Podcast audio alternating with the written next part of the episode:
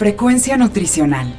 Un programa de información, análisis y orientación para una mejor calidad de vida a través de una buena nutrición y actividad física. Frecuencia Nutricional. Bajo la conducción del nutriólogo Rafael Díaz.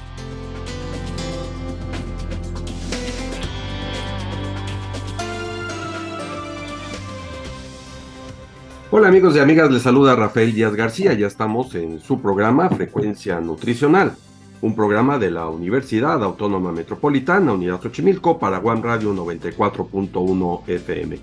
Antes de cualquier otra cosa, quiero agradecer a todos los que durante estos días nos han seguido en nuestro programa y en la página web y se han puesto en contacto con nosotros vía correo electrónico, Facebook y Twitter.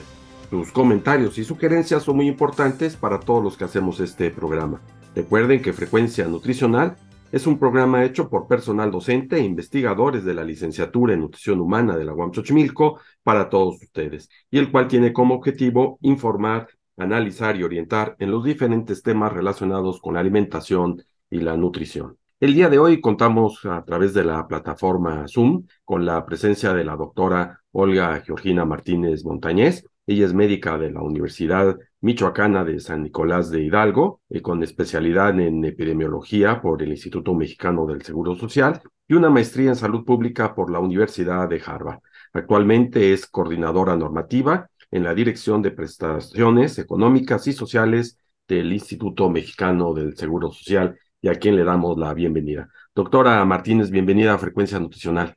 Muy buenos días. Muchas gracias a ustedes por la invitación. Pues vamos a platicar con ella el día de hoy sobre el tema de el cáncer cervicuterino. Sabemos que en estos días se ha conmemorado el Día Mundial de la Prevención del Cáncer Cervicuterino, eh, un tema que no debe ser abordado solamente eh, pues por un día que se conmemora o un día que se trata más que nada hacer conciencia sobre el tema. Este tema debe de hacerse conciencia todos los días del año por la importancia que revierte.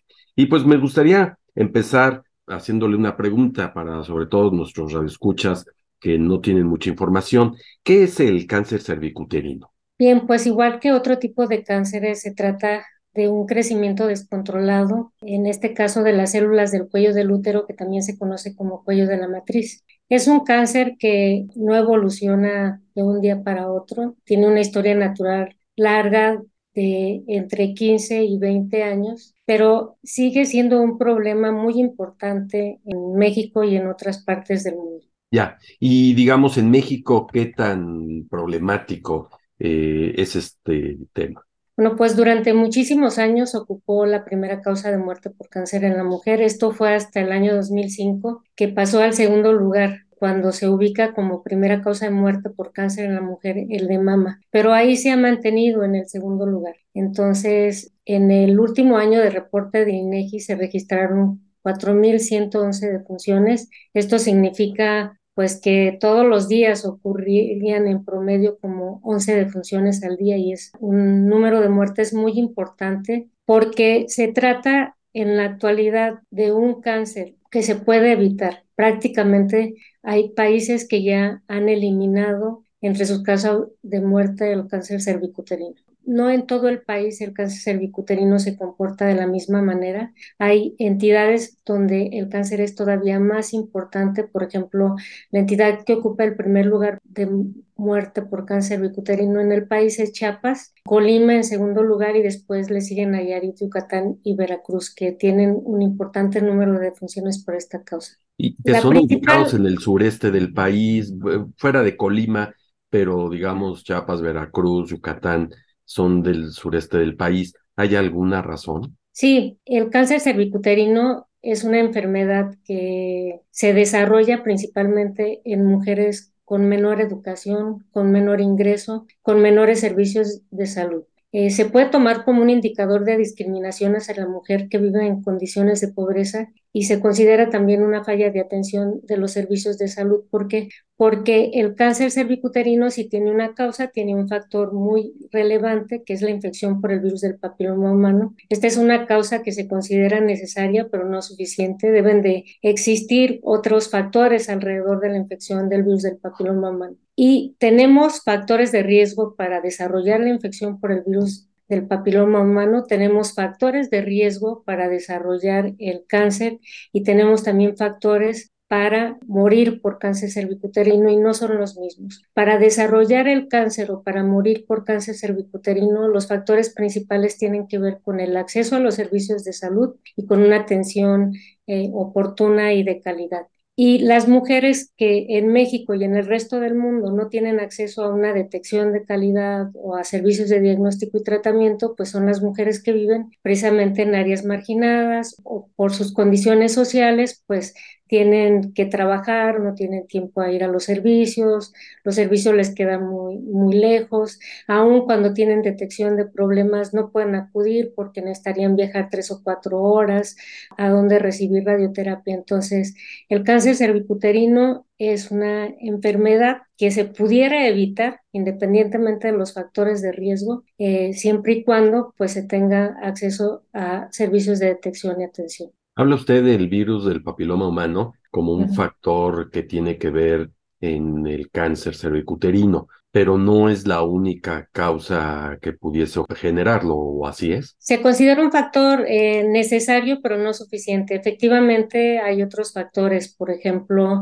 eh, la coinfección con otro tipo de infecciones de transmisión sexual, como es la clamidia, el herpes, inclusive el virus de la inmunodeficiencia humana hacen que una mujer pueda tener persistencia del virus del papiloma humano y que este después pudiera causar estos cambios en las células. Otros factores, por ejemplo, evitables totalmente, como pueden ser el tabaquismo. Los productos del tabaco tienen un efecto muy nocivo sobre todas las células epiteliales del organismo, por eso se relacionan con varios tipos de cáncer, no exclusivamente el cáncer de pulmón. Y entonces aquí estamos viendo ya también qué es lo que ayuda a disminuir el riesgo de tener una infección que pueda causar lesiones precursoras. Entonces, para prevenir el cáncer eh, cervicuterino, pues se recomienda eh, la vacunación que en México ocurre o está dirigida a las niñas. También el uso del condón desde el inicio de la vida sexual activa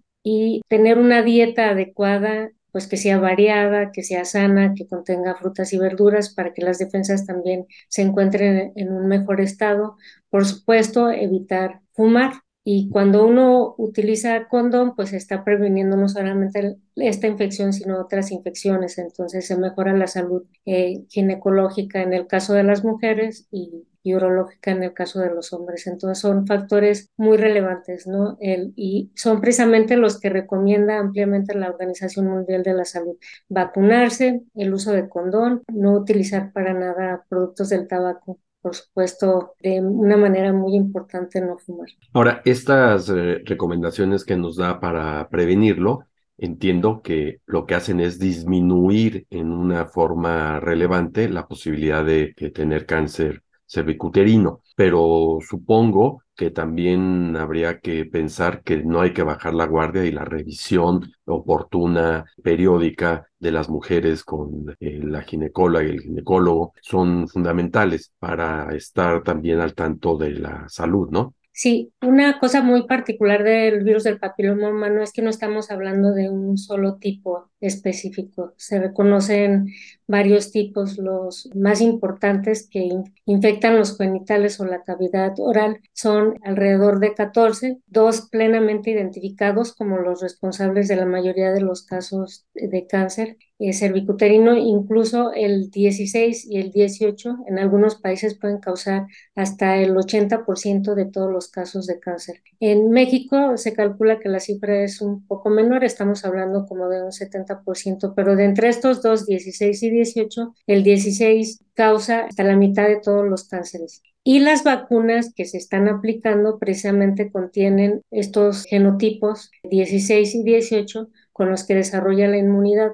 Por lo tanto, pues estaría protegido entre alrededor del 70% para el desarrollo de cánceres, por lo cual pues también seguirá siendo importante que cuando las mujeres alcancen los 25 años se inicien la detección. Y efectivamente, las vacunas son muy efectivas, van a poder prevenir la mayoría de los tipos de cáncer, pero también es necesario seguirse haciendo la detección más espaciada, pero la detección no va a perder la importancia por el momento. Y habla ahorita, doctora, de edad y dice eh, las mujeres de 25 años por cuestiones eh, particulares. Supongo que tiene que ver mucho sobre todo con la vida sexual activa, pero eh, al principio de la entrevista nos decía que el cáncer puede estarse desarrollando a lo largo de, de 20 años, ¿no? detectarse después de 20 años. ¿Cuál es la edad en donde hay más frecuente mujeres que presentan el problema del cáncer cervicuterino? Pues es alrededor de los 50 años. En México la edad promedio para morir de cáncer cervicuterino es a los 58 años. Si bien es cierto que hay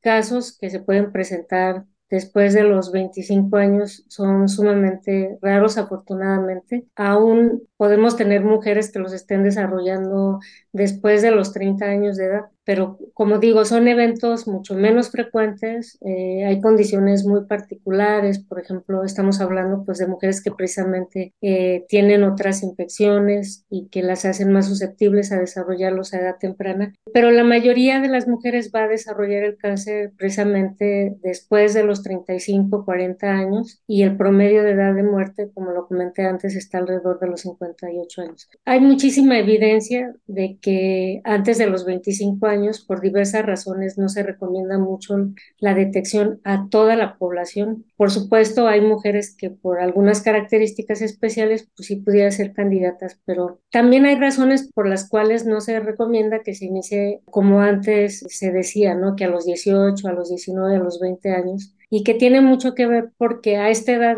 la mayoría de las mujeres sí va a tener algún tipo de, problema relacionado con una infección temprana, pero que va a ser transitoria y es la otra situación que todo el mundo debe de conocer en relación al virus del papiloma humano. Es la infección sexual más frecuente en el mundo. Hay estudios que dicen que hasta 8 de cada 10 personas la llega a tener en algún momento de su vida. Entonces estamos hablando casi para fines prácticos que todas las personas que hemos tenido una vida sexual en algún momento hemos estado infectadas con este virus. La mayoría de todas estas infecciones va a ser transitoria no va a causar absolutamente ningún problema, va a tener una resolución de manera espontánea. Las mismas defensas del organismo van a eliminar la infección. Entonces, son muy pocas las personas que van a quedarse con una infección persistente. El riesgo para desarrollar cáncer bicuterino no es solo con la infección, es con la infección persistente, una infección que dura más de un año. Esas son las mujeres que tendrían un mayor riesgo de desarrollar cáncer cervicuterino, pero aún teniendo una infección persistente no significa que tener la infección es igual a cáncer, ¿no? Esto, por supuesto, se entiende que las mujeres se pueden sentir muy amenazadas cuando sienten, saben que tienen infección por virus del papiloma humano, pero también es importante aclarar que no es absolutamente cierto que se vaya a desarrollar cáncer cervicuterino. ¿Y se sabe en algún momento, hay alguna sintomatología cuando se presenta el virus del papiloma humano o está ahí y se desconoce su presencia hasta realizarse algún estudio o laboratorio? Efectivamente, está ahí sin que tenga absolutamente ningún síntoma. O sea, es muy frecuente, es asintomática, es transitoria y se elimina de manera espontánea en la mayoría de los casos. No, no hay ningún síntoma por tener estos genotipos asociados al desarrollo del cáncer bicuterino. Hay otros tipos que se consideran de bajo grado, no se asocian al desarrollo del cáncer, sino al de verrugas que pueden ser pues muy escandalosas, desagradables a la vista y esas sí tienen tratamiento pero los genotipos que se asocian al cáncer cervicuterino no dan absolutamente ningún síntoma. El mismo cáncer cervicuterino no da síntomas hasta que es muy tarde, de ahí la importancia de hacerse la detección. Y en el caso de del tratamiento, digamos, porque usted ya nos dice bien que el, virus del papiloma humano eh, puede ser transitorio en la gran mayoría de las, de las mujeres, pero en las que este es recurrente y está permanente, ¿se da algún tipo de tratamiento para eliminarlo? Entre la infección del virus del papiloma humano y el desarrollo del cáncer cervicuterino, se van a presentar en el cuello de la matriz unas lesiones se conocen como displasias o como lesiones escamosas intraepiteliales. Hay de bajo grado, no se deben tratar sino observar y también de alto grado, que son las que se tratan. Entonces, estas displasias o lesiones precursoras indican que ya están habiendo cambios en el cuello, indican que hay una evolución o hacia el desarrollo del cáncer cervicuterino. Cuando se detectan estas lesiones, que son asintomáticas también, pues es cuando se tiene la posibilidad de tratarlas. Y el médico especialista que se dedica a la identificación y tratamiento de estas lesiones suele ser el ginecólogo o ginecólogo oncólogo que tiene estudios en colposcopía y que precisamente con un colposcopio, que lo que tiene es un lente de aumento, va a observar el cuello. Y cuando hay lesiones precursoras, se tratan de manera conservadora con electrocirugía principalmente. Entonces, lo que se hace es eliminar la parte del cuello que está afectada. De todas maneras, siempre tiene que haber biopsia tanto para la confirmación de las lesiones como para un estudio posterior donde se pueda ver que el pedacito de cuello que se eliminó, ya eh, los bordes quedan libres de cualquier lesión.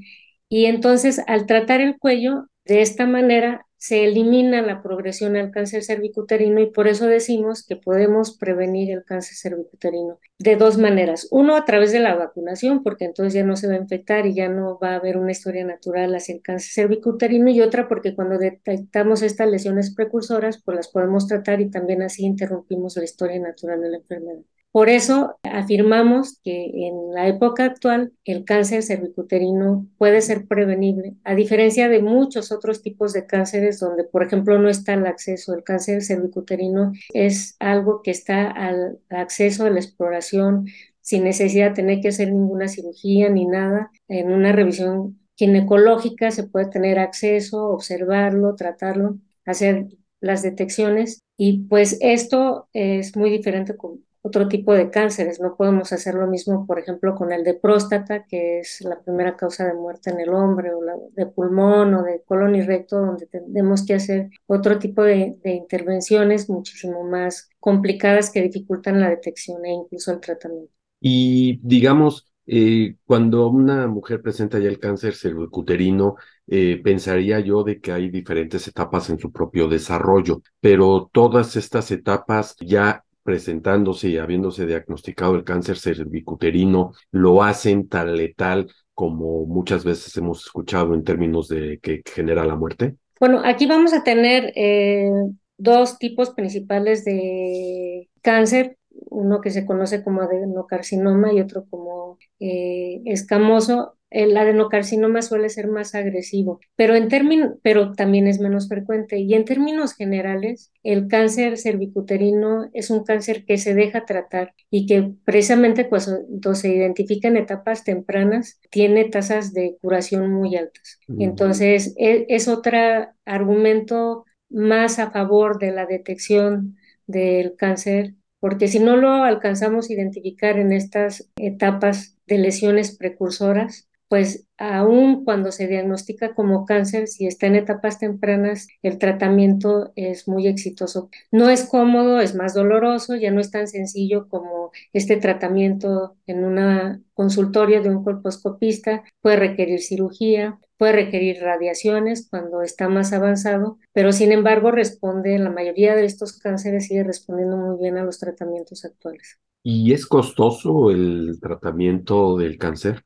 Es costoso, por supuesto, y además es, depende mucho el estadio, ¿no? Por ejemplo, un cáncer microinvasor que no tiene algún factores que lo hacen muy agresivo, se puede tratar con una histerectomía, pero ya un cáncer más invasor posiblemente requiera, o lo más seguro es que vaya a requerir eh, radioterapia pues la radioterapia son tratamientos largos, son más dolorosos e incluso pues es lo que hace que a veces muchas mujeres no puedan tener acceso, ¿no? Porque la radioterapia pues no es algo que esté disponible en todas partes y por eso es muy importante eh, pues prevenir que el cáncer avance hasta estas etapas, pero aún con el diagnóstico de cáncer las mujeres tienen muchas posibilidades de sobrevivir, a diferencia de otros tipos, por supuesto, ¿no? Incluyendo el cáncer de mama que es más letal, por decirlo así. Eh, hablando un poco de lo que nos decía previamente, de que la edad de característica está entre 55,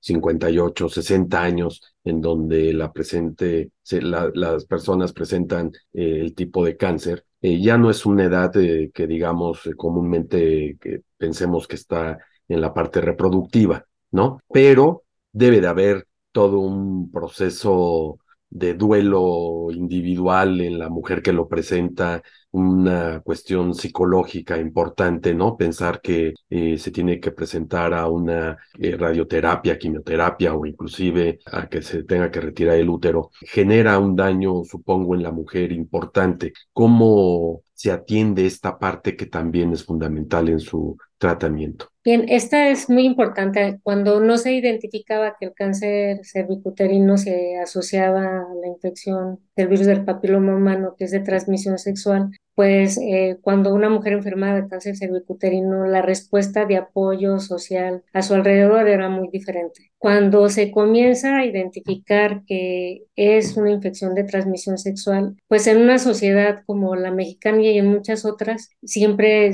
se busca un culpable, ¿no? Porque tiene que haber un culpable de esta infección.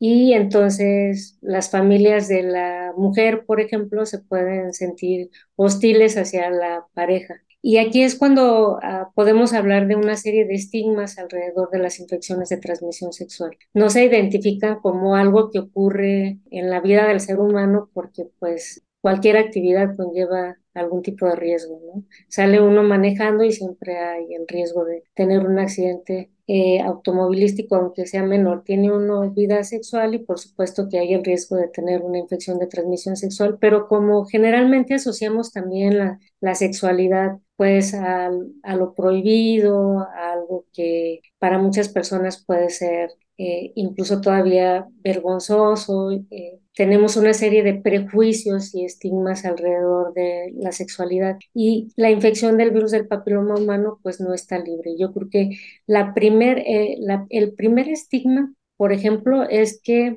las personas que se infectan o desarrollan cáncer cervicuterino tienen muchas parejas. Y si bien es cierto que mm, a mayor número de parejas aumenta la posibilidad de infectarse, pues siendo una infección de transmisión sexual tan común, en realidad eh, muchas personas adquieren infección con una sola pareja porque es demasiado común. Pero queda este estigma, ¿no? Ah, no, si tiene virus es que a lo mejor tuvo ella o su pareja varias parejas y esto pues no siempre es una realidad. Pero desafortunadamente la, la información no se difunde de manera adecuada y se dice, por ejemplo, que las mujeres que tienen más parejas tienen más riesgo de desarrollar cáncer uterino. Esto es falso. Tienen más riesgo de infectarse, pero quienes desarrollan el cáncer cervicuterino son las que no se detectan. Quienes se mueren por cáncer cervicuterino no son las que más parejas tienen o que sus parejas hayan tenido más parejas, sino la detección aquí es un factor muy importante. Entonces, no es el número de parejas lo que determina que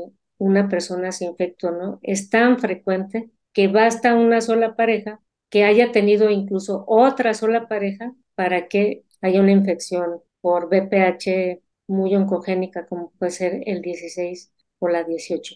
Otro, por ejemplo, mito es que es una infección que nos dice que hay infidelidad en la pareja. Esto también es pues totalmente inexacto. Puede o no puede haber, eso muy difícil de saber a veces en una relación de pareja, pero no tiene nada que ver la infección por virus del papiloma humano. ¿Por qué? Porque es posible que una persona se haya infectado hace 14 o 15 años cuando inició su vida sexual que haya tenido el virus ahí viviendo, que incluso este virus haya vivido de manera silenciosa, sin manifestarse clínicamente, y que por algún desajuste inmunológico, entonces el virus tenga la posibilidad de desarrollarse y entonces se manifieste clínicamente. Y es totalmente imposible saber cuándo se adquirió una infección, desde cuándo se tiene, desde cuándo la tiene la propia mujer o desde cuándo la tiene su pareja. Pero como siempre estamos buscando estos culpables, entonces vamos a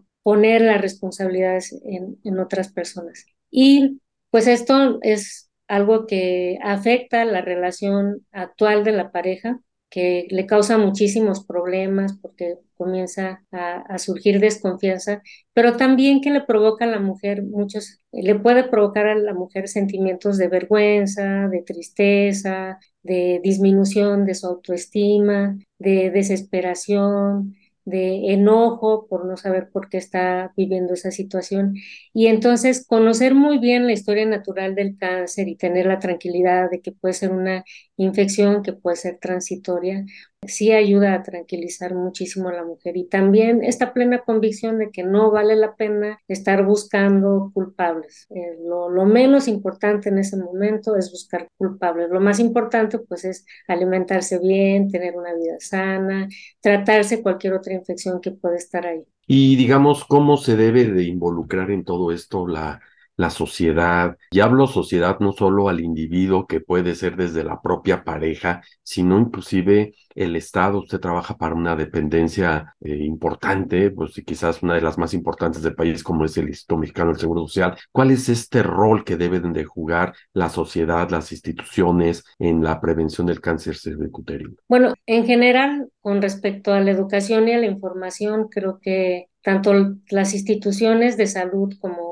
todos los que nos dedicamos a la prevención de enfermedades y a mejorar y a disminuir el dolor, pues tenemos esta obligación de estarnos capacitando, de estar aprendiendo y de difundir información objetiva hacer los prejuicios a un lado, las opiniones personales, dejar de pensar que las personas que tienen infecciones de transmisión sexual pues las tienen porque tienen una conducta no aprobada socialmente y ser muy objetivos, ¿no? Y apoyar a las mujeres con información objetiva y a los hombres también. Y si lo logramos en una infección de transmisión sexual, la vamos a poder lograr en todas, entonces nos vamos a beneficiar de muchas maneras. Algo muy importante es que Todavía no está escrito todo lo relacionado con el virus del papiloma humano. Se siguen eh, desarrollando tecnologías que nos ayudan a la detección. Anteriormente solamente contábamos con el Papa Nicolau, ahora tenemos la prueba de virus del papiloma humano que varias instituciones ya tienen de manera gratuita y se avanza en el desarrollo del cáncer. Entonces yo creo que las instituciones tenemos la obligación pues de ir adquiriendo también esta tecnología, ponerla a disposición de las mujeres para un mejor cuidado de la salud. Lo que vemos es que la mayoría de las mujeres se quieren cuidar y están muy conscientes de la importancia que tiene hacerlo. No hay otra más que seguir avanzando, seguir progresando, actualizándose como personas, como instituciones y en 2020 la Organización Mundial de la Salud lanzó una estrategia ya no de control del cáncer cervicuterino, sino de eliminación del cáncer cervicuterino y estableció tres metas estratégicas. Una era lograr la cobertura de, vacunación de todas las niñas al cumplir los 14 años de edad. Bueno, del 90% de todas las niñas significa que 9 de cada 10 tendrán que estar vacunadas cuando alcancen los 14 años de edad. La otra meta era alcanzar coberturas por lo menos del 70% de detección con la prueba de virus del papiloma humano a los 35 años. Esto significa que debería de comenzarse la detección con virus del papiloma humano alrededor de los 30 años para que a los 35 ya un 70% de las mujeres pudiera estar cubierta. Y la otra meta muy, muy importante es que hasta el 90% de las mujeres tienen que tener un seguimiento con el tratamiento de las lesiones precursoras o el cáncer. Y con estas tres estrategias se puede eliminar el cáncer cervicuterino del planeta. Y lo que dice la Organización Mundial de la Salud es que no debemos de desperdiciar esta oportunidad de eliminar este cáncer, que además, como comenté al principio, pues afecta a las mujeres más vulnerables y con más pobreza. Pero además, esta prevención del cáncer cervicuterino va a permitir que todos esos espacios que ahora están ocupados en el tratamiento del cáncer cervicuterino se puedan emplear, pero en otro tipo de cánceres, como en el de mama, donde no tenemos una manera de prevenirlo. El cáncer de mama no se puede prevenir, solamente se puede detectar y esperamos hacerlo en etapas más tempranas. Y cada vez hay más casos de cáncer de mama. Cada vez disminuye la mortalidad en algunos países, pero el número de casos no deja de crecer. Entonces, esta necesidad tan relevante de contar con servicios de atención al cáncer, pues eh, se va a ver aligerada. Podemos eliminar uno y podemos concentrar es otro tipo de esfuerzos en otros que desafortunadamente no tienen en este momento una estrategia de prevención. Entonces, creo que eso es muy importante. Creo que es muy importante desarrollar eh, socialmente también esta responsabilidad en la propia sexualidad, en tener en mente que tenemos que aprender a disfrutar eh, con el uso del condón A veces se dice, no, pues es que el condón disminuye el placer, pues hay que aprender a cuidarse, hay que aprender a disfrutar, hacerlo previniendo las enfermedades, porque ya cuando uno se enferma, sobre todo de algunas infecciones. Y vale la pena agregar que un comportamiento después de la pandemia empezó a aumentar el número de otras infecciones de transmisión sexual y los casos, por ejemplo, de sífilis o gonorrea que son resistentes a los antibióticos. Entonces, eso quiere decir que algunas poblaciones abandonaron el uso de la prevención para las infecciones de transmisión sexual. Entonces, creo que tenemos que estar muy conscientes que siempre hay que estarse cuidando y que el cuidarse es una manera más de disfrutar la vida. La verdad es que es muy interesante lo que nos ha dicho. Eh, es un tema relevante, yo digo que es un tema de interés nacional, tema de seguridad inclusive eh, a nivel nacional. No nos resta más que agradecerle eh, esta intervención que tuvo en frecuencia nutricional, el cual esperamos que la gente que escucha tenga mayor conciencia sobre el tema. doctora Martínez Montañez, pues es un gusto haber contado con su presencia en frecuencia nutricional. El gusto ha sido también para mí. Muchísimas gracias por esta oportunidad. Frecuencia nutricional. Pues amigos y amigas, estamos terminando nuestro programa, el cual esperamos haya sido de su agrado. Recuerden que podemos seguir en contacto a través de nuestra página web, http dos puntos, diagonal, diagonal, frecuencia nutricional wordpress.com, donde pueden encontrar los vínculos de Facebook, Twitter e Instagram. Asimismo, lo pueden hacer enviándonos sus comentarios a nuestro correo electrónico frecuencia nutricional arroba correo punto mx. Les recuerdo que pueden escuchar todos nuestros anteriores programas en las plataformas de Miss Flow y Spotify. Solo me resta agradecerle a Alfredo Velázquez en la producción del programa, a la doctora Norma Ramos Ibáñez, coordinadora de la licenciatura en nutrición humana de la UAM y a todos los que hicieron posible la realización de este programa. Finalmente, gracias a todos ustedes por escucharnos. Se despide Rafael Díaz, quien los invita a estar con nosotros en nuestra siguiente emisión de Frecuencia Nutricional.